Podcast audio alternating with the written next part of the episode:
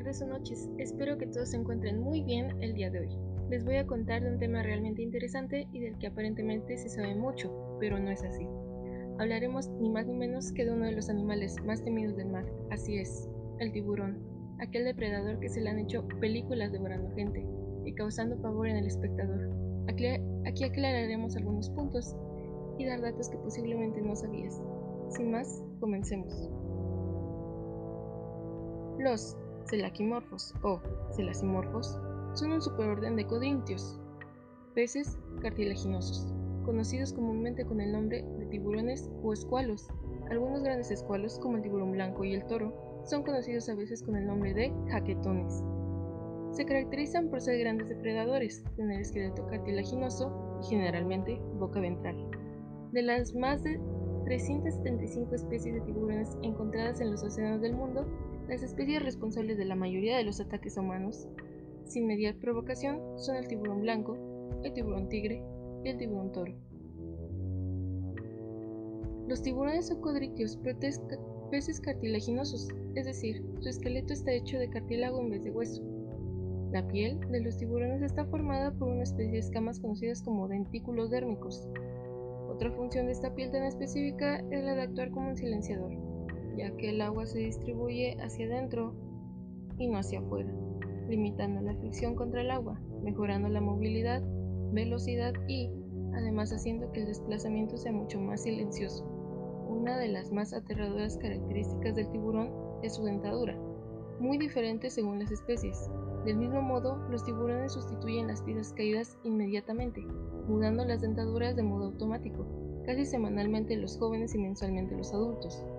Los poros de tiburón les permiten detectar pequeños impulsos eléctricos, lo que facilita atrapar a las presas. Los tiburones presentan de 5 a 7 pares de branquias, normalmente localizadas a los lados de la cabeza. El hígado es bilobulado y representa hasta el 30% del peso corporal. Más allá de los datos legendarios mitológicos o de las primeras aproximaciones científicas al mundo de los escualos, estos singulares animales han sido como máquinas biológicas perfectas preparadas para ocupar lo más alto de la pirámide de las especies marinas. Su longevidad es un hecho, hablándose de una esperanza de vida de hasta 30 años para muchas especies, y pudiendo llegar algunos ejemplares al centenar de años gracias sobre todo a su impresionante sistema inmunológico, muy investigado por cierto, últimamente en relación con los tratamientos de enfermedades como el cáncer o el SIDA. Partir de la evolución de los oídos, los tiburones, como otros peces, poseen una línea lateral a cada costado de su cuerpo que les permite detectar cambios de presión y movimientos en el agua. Como otros elasmobranquios, también poseen en su morro de Lorenzini, órganos sensibles a los campos eléctricos. Tal sensibilidad a los campos eléctricos parece especialmente desarrollada en los tiburones martillo, los ojos de los tiburones tienen al parecer una excelente visión potenciando la capacidad de ver en, condiciones de poca luz, a merced a que tras la retina poseen un tapetum lucidum. Sin embargo, estudios recientes indican que su visión sería monocromática, es decir, que no tiene color, al tener un único tipo de conos o incluso carecer de ellos algunas especies. Se considera que poseen también muy desarrollados los sentidos del olfato y del gusto, La mayoría de los peces óseos producen gran cantidad de huevos pequeños que ponen en el agua, donde son fecundados externamente por los espermatozoides liberados por los machos. Este es un proceso en el que se produce un gran despilfarro. La mortalidad inicial entre los huevos y larvas desprotegidos es muy enorme, y las tasas de supervivencia son función de las condiciones ambientales. Los tiburones han optado por una estrategia reproductiva diferente. Los huevos se fecundan internamente, se invierte más energía en producir menos crías pero más protegidas. Los métodos de reproducción de los tiburones van desde las formas ovíparas que ponen los huevos grandes y bien protegidos, hasta las especies ovovivíparas que dan a luz crías vivas que se han nutrido a través de una placenta de manera análoga a los, a los mamíferos. En ciertas especies puede observarse mordiscos de amor, comillas marcadas o cicatrices producto del apareamiento. dentelladas, cortes y marcas semicirculares de las mandíbulas en los flancos, el dorso, aletas pectorales y encima de las branquias. Los mordiscos del macho sirven para estimular a la hembra para la cópula y en algunas especies para sujetarse a la aleta pectoral de la hembra durante el acoplamiento. Aunque en ese momento la acción de morder del macho está inhibida, aún puede causar heridas. El apareamiento se produce normalmente un mes antes de la ovulación. Durante ese tiempo los espermatozoides se almacenan en la glándula de la cáscara de la hembra.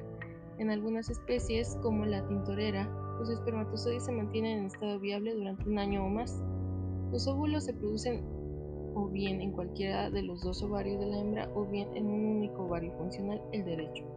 Los óvulos miden unos 5 milímetros de diámetro en estado de reposo, pero aumentan a los 30 o 40 en el momento de la ovulación, cuando abandonan el ovario, y son conducidos por los oviductos hasta la glándula de la cáscara, donde se almacenan los espermatozoides y la fecundación tiene lugar.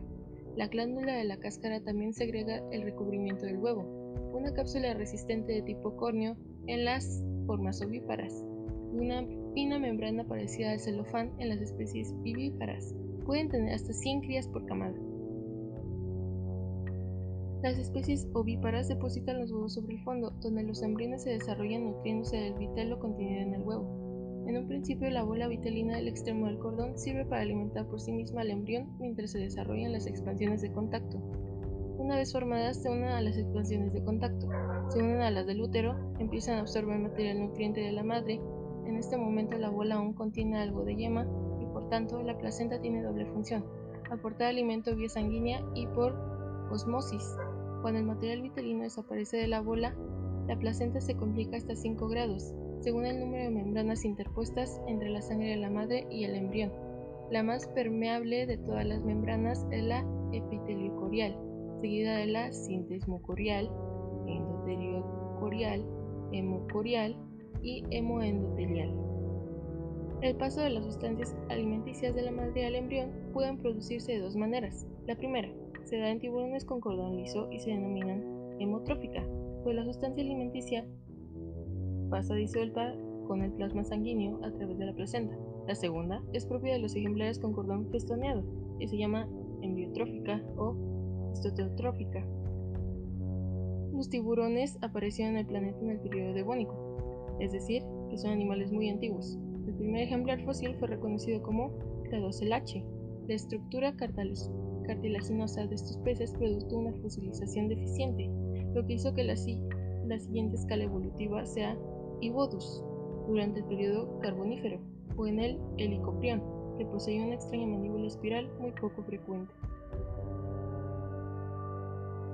En un intento de conservación se estima que en 100 millones de tiburones son matados cada año por los seres humanos debido a la pesca comercial. Los científicos temen que los tiburones con el tiempo puedan extinguirse debido a la actividad humana. Importantes reducciones en las poblaciones de tiburones han sido registradas, algunas especies se han reducido en más del 90% en los últimos 20 y 30 años, y disminución de la población del 70% no es inusual. Sopa de aleta de tiburón es una de las principales razones de la disminución de las poblaciones de tiburones. Con el fin de hacer la sopa de aleta de tiburón, las aletas de los tiburones se cortan y los tiburones que todavía están vivos son disueltos, son devueltos en el mar para morir para morir con una muerte lenta y dolorosa, debido a que los tiburones se producen lentamente. Ellos no pueden reconstruir su población como otras especies. La mayoría de las pesquerías de tiburones no son monitoreados, por lo que son capaces de matar a millones de tiburones al año. Esto es muy malo para el ecosistema. Un santuario de tiburones es un área que prohíbe la pesca comercial de tiburones. Bueno gente, esto ha sido todo por el día de hoy. Espero que les hayan agradado todos los datos que tocamos acerca de este gran y respetable animal. Ya vimos que son igual de importantes que cualquier otro ser vivo en el planeta. Tratemos de cuidarlos y no consumir nada venido de esta especie. Sin más que agregar, me despido de ustedes. Sigan teniendo una buena vida. Hasta la próxima.